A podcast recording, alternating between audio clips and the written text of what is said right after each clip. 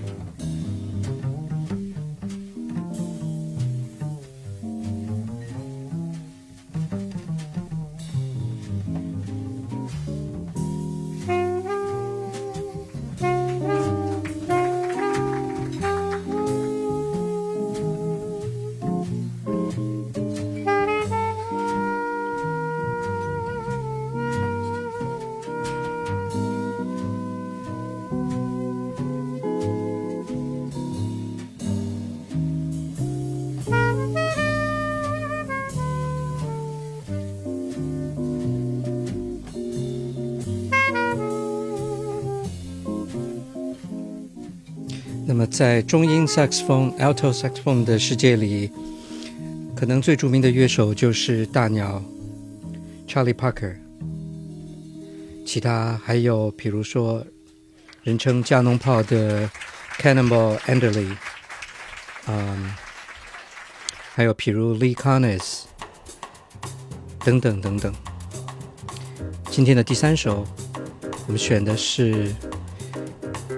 Love for Sale 来自 Dexter Gordon，他用的就是一支 Tenon saxophone 次中音 saxophone。